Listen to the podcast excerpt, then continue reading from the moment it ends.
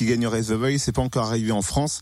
Euh, elle nous parle de ce qui s'est passé sur le plateau également pendant sa prestation, Maëlle. J'avais rien demandé, on m'a mis, en fait, c'était une sorte de fausse neige, mais sauf que c'était la neige de, de paillettes. Et sauf que je l'ai, je l'ai, je l'ai mangé, quoi. Enfin, et ça m'a gêné pour chanter. Enfin, je me suis dit, punaise, je suis déjà stressée. S'il y a la paillette qui, qui se colle dans ma bouche, ça, ça va pas le faire. Mais je me suis reconcentrée et, et c'est pas évident.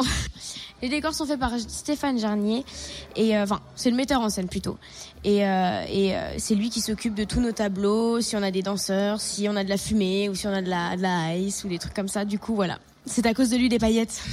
C'est pas mal, c'était une bonne idée les paillettes. On parle bien évidemment de Maëlle sur Fréquence Plus, on va la soutenir jusqu'à la finale samedi donc. Rendez-vous euh, du côté de la mairie où un écran géant pour suivre l'émission sera euh, mis en place. Euh, et puis soyez nombreux aussi pour suivre la finale, on y croit vous lâchez votre message de soutien, d'encouragement jusqu'à samedi là sur notre site internet aussi fréquenceplusfm.com, on lui transmet tous les messages à chaque fois qu'on en reçoit, on fait transfert Maëlle directement parce qu'on a sa boîte mail perso. Eh ouais. Et ce sera transmis, il y a pas de souci pour ça. Retrouve le débrief The Voice En replay. fréquenceplusfm.com. Fréquenceplusfm.com